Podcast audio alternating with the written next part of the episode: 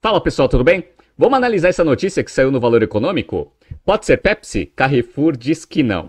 Semana passada, o Carrefour divulgou para o mercado uma decisão bem radical que foi retirar diversos produtos da Pepsi dentro do seu portfólio, muito por causa da reclamação de aumento de preços, que isso estava inviabilizando o negócio da varejista e agora a negociação está bem pesada. Vamos entender um pouco desse caso aqui nesse BTC News. Se você gosta das nossas análises, por favor, dê um like nesse vídeo. E se você puder compartilhar as nossas análises com pessoas que possam fazer bom uso delas, a gente agradece. Pessoal, um aviso rápido. Queria avisá-los que no dia 15 e no dia 22 de janeiro a gente dá início a três turmas de três cursos muito importantes que a gente tem aqui na BTC. O primeiro é a turma de férias do General Business Program, que é o nosso curso mais tradicional, onde a gente apresenta todo o ferramental de finanças, finanças corporativas, valuation, investimento e modelagem, estratégia, marketing e soft skills. Se você quiser já ter todo o ferramental de business para começar a acelerar sua carreira já no início de 2024, entre no nosso site Inscrições Abertas. O segundo curso é o Price Strategy Program, que é um curso bem interessante, onde ele vai apresentar todo o ferramental de pricing, gestão de valor para o cliente, para a empresa e também como que você alinha as tomadas de decisões usando pricing. Também é um curso rápido, três semanas à noite via Zoom. Entre no nosso site www.btcompany.com.br e o último é o Excel Plus Business Program, que é o nosso curso de modelagem, onde você vai aprender na primeira parte todo o ferramental de Excel, toda a parte técnicas de modelagem de negócios, tanto financeiros quanto de problemas de marketing, comerciais, RH, entre outros, e também automação de planilhas com Visual Basic. Então, entre no nosso site www.btcompany.com.br e faça parte de uma dessas três turmas para começar 2024 já com o pé direito acelerando a sua carreira. Bom, Vamos relembrar por que, que as produtoras que abastecem os varejistas como a PepsiCo aumentaram bastante os preços nesses últimos anos. Quando começou a pandemia, muita gente ficou em casa e aí a demanda por produtos de casa aumentou bastante. Logo no início, as empresas não tiveram tempo de reação para fazer nenhuma estratégia diferente. Só que o que aconteceu? Houve uma quebra muito forte nas cadeias de suprimentos do mundo inteiro e isso aumentou bastante o custo de várias coisas, inclusive matéria-prima das produtoras que aumentou bastante o custo de produção, que ela teve que repassar isso para o cliente. Só que olha que interessante, como estava todo mundo em casa, ou bastante gente começou a ficar em casa, o consumo desses produtos começou a aumentar bastante. Isso deu bastante segurança para algumas empresas começarem a aumentar os preços, sabendo que a demanda não ia cair tanto.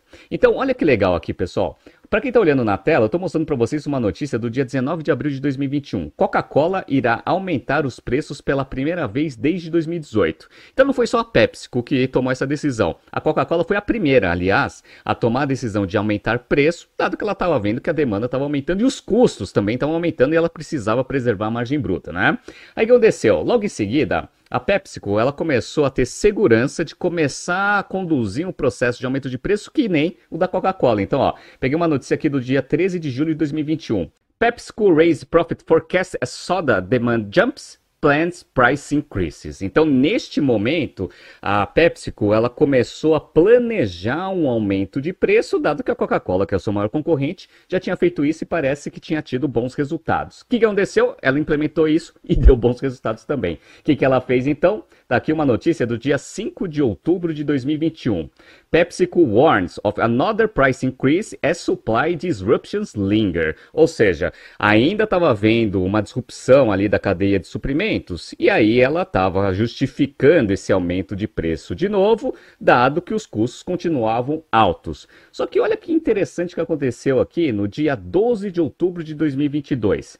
PepsiCo signals resilient demand as price increases boost forecasts. Então, olha que interessante aqui, pessoal. Em 2022, a justificativa para aumento de preço não foi nem o aumento de custo, foi o quê? A demanda continua alta, mesmo com aumento de preços. Vamos manter o preço mais alto mesmo e vamos tentar aumentar as margens. Isso é interessante, pessoal, porque essa tomada de decisão de 2020 até 2022 trouxe um reflexo muito positivo para os financials da PepsiCo nesse período. Então, para quem está vendo aqui na tela, eu estou mostrando para vocês um pouco da evolução desses financials. Então, vamos lá lá, 2020. Receita 70 bilhões, Lucro bruto, 38 bilhões, uma margem bruta ali em torno de 54,9%. E um lucro operacional de 10 bilhões. Perfeito. Aí vamos ver 2021, quando começou a aumentar o preço. A receita foi de 70 para 79, então teve um crescimento aí acima de 10% em 2021. A margem bruta, ela sofreu um pouco, né? Então, ó, o lucro bruto foi para 42 bilhões, uma margem bruta aí de 53.4 mais ou menos. Então caiu de 54.9 para 53.4. Faz sentido, porque você aumenta o custo e aí você teve que aumentar o preço, mas você não pode aumentar muito, porque senão a demanda cai. Então você manteve crescimento e teve que absorver um pouco de, de margem aqui, perder um pouco de margem bruta. Mas o lucro operacional aumentou mais de 10%, pessoal. Chegou a 11 bilhões 162. Olha que interessante. Em 2022, 2022 a receita continuou crescendo, uns 9% mais ou menos, chegando a 86 bilhões de dólares aqui no ano fechado. E o lucro bruto chegou a 45,8. A margem bruta ela se estabilizou, chegou ali em 53%. Então caiu de 54, é 53,4 para 53. Então estabilizou. E o lucro operacional cresceu de novo, 11,5 bilhões de dólares. Perfeito. Só que aí vem um ponto fundamental. Qual que é o ponto fundamental, pessoal? A PepsiCo, ela depende dos varejistas para conseguir distribuir seus produtos. Qualquer aumento de preço que ela faça é o aumento de custo na veia que o varejista vai ter. E o varejista, ele também tem uma de tomada de decisão difícil, que é o quê? Bom, se eu estou aumentando o meu custo, será que eu vou conseguir repassar tudo isso para o meu cliente, principalmente num período de crise? Difícil isso, né?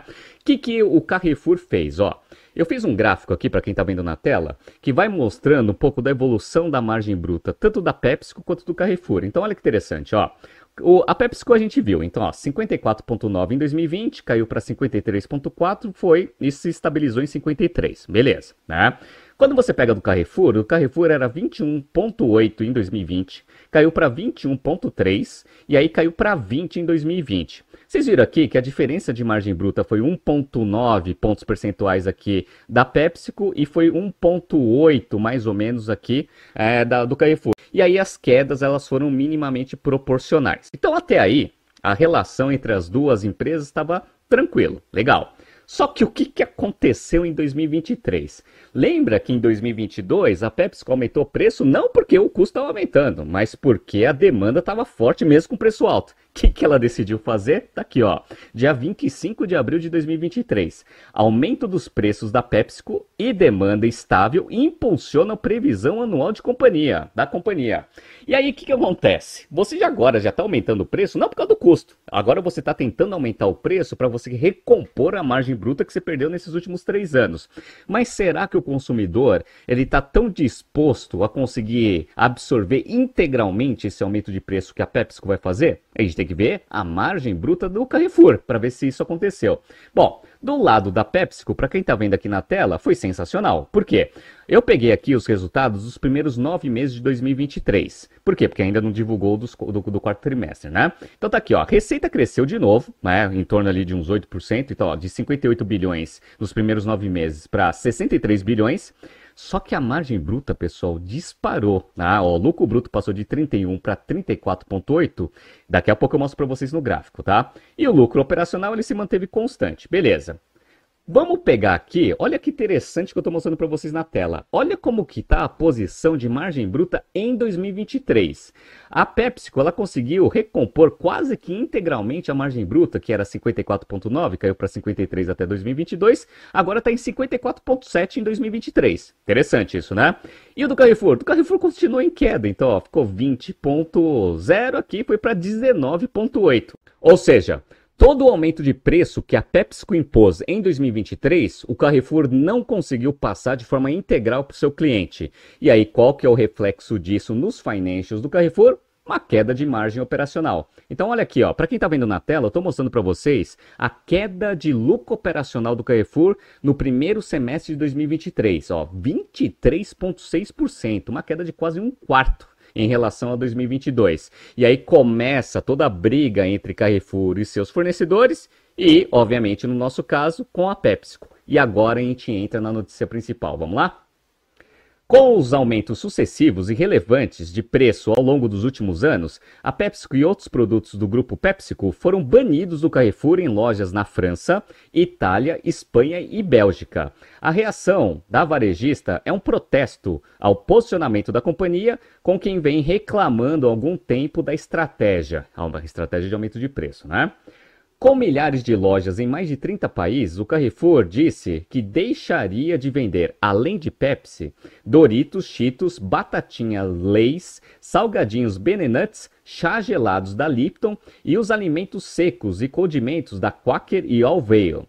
O refrigerante 7-Up, que fora dos Estados Unidos é vendido pela PepsiCo, também entrou na retaliação. A rede de supermercados francesa até colocou placas nas prateleiras para explicar aos clientes por que os produtos não estão mais disponíveis. Muito interessante essa briga entre cliente e fornecedor nessa cadeia aqui de varejo, né? Vamos lá. Cerca de quatro meses atrás, a varejista também começou a colar rótulos nos produtos que foram alvo da shrinkflation, quando a indústria aumenta o preço de um item por não, não por unidade, mas reduzindo o conteúdo da embalagem e mantendo o mesmo valor da etiqueta. Isso aqui é interessante, pessoal, porque isso acontece aqui no Brasil e eu percebo isso. Acho que todo consumidor já percebeu. Às vezes, você tem uma memória de preço por embalagem. Então você vai lá e fala assim: ah, eu compro uma embalagem, eu pago 10 reais. Legal. Se está 10 reais, você não acredita que aquele produto especificamente esteja aumentando ou não. Mas às vezes a indústria ela diminui o volume de produtos dentro da mesma embalagem. Isso é o que eles chamam de shrinkflation. Então, teoricamente, você está pagando mais por grama, dado que você está na mesma embalagem, levando menos produto. E aí que aconteceu? O Carrefour começou a indicar para o seu cliente quais eram as, os produtos da Pepsi que estavam fazendo essa prática que é feita há muito tempo, mas agora ela está dedurando basicamente a PepsiCo dentro das suas gôndolas. Vou mostrar para vocês algumas imagens daqui a pouco, tá? Na França, a inflação sobre os alimentos atingiu dois dígitos em 2022 e ficou em mais de 7% nos últimos 12 meses. O governo do país afirmou que vai pressionar as fabricantes. Ó, eu peguei aqui umas fotos, pessoal, para vocês darem uma olhada. Olha que interessante, ó. Então tem aqui, ó, batatinha Lays, aí eles colocam aqui, ó, shrinkflation, ó, tá? Estão diminuindo aqui a quantidade de produto dentro dessa embalagem. Fique esperto, compre do concorrente, ó. Tem aqui da Lipton também, mesma coisa. Então, olha que que, que interessante as práticas que o Carrefour está utilizando para conseguir ficar mais forte na negociação com a PepsiCo para chegarem num acordo. E agora eles chegaram numa decisão mais radical, que é falar o seguinte: então eu vou tirar todos esses produtos. Pronto, tá? Vamos lá. Durante a pandemia, marcas como McDonald's, GM e a própria PepsiCo testaram seus consumidores e se gabaram ao mercado de sua capacidade de aumentar preços sem grandes impactos no volume de vendas. O CFO da PepsiCo atribuiu a vantagem ao fato dos consumidores manterem o consumo de snacks e refrigerantes como pequenos luxos em tempos econômicos mais difíceis. Na mesma entrevista, em outubro, o executivo prometeu ao Wall Street Journal que os aumentos de preço dos produtos desaceleraram acelerariam em 2024 estariam em linha com a inflação. Então ele já estava vendo que estava pegando meio mal, principalmente com os varejistas, e aí já indicou que isso não ia acontecer em 2024, mas não, de, não teve jeito. Carrefour foi lá, está forte na negociação, vamos ver o que vai acontecer. Abre aspas aqui. Estamos em discussões com Carrefour há muitos meses e continuaremos a nos comunicar, de boa fé, para tentar garantir que os nossos produtos estejam disponíveis, disse um porta-voz da PepsiCo ao Wall Street Journal ontem, né? No terceiro trimestre de 23, o mais recente com resultados consolidados, a PepsiCo chegou a elevar em 11 pontos percentuais os preços. 11 pontos percentuais, pessoal, um negócio sensacional. Na divulgação dos resultados do último período do ano passado, que deve ocorrer no mês que vem, a companhia espera um crescimento de 10% do faturamento e 13% dos lucros em 2023, já excluindo a variação cambial. A Europa representou 14% da receita global da empresa nos primeiros nove meses do ano passado.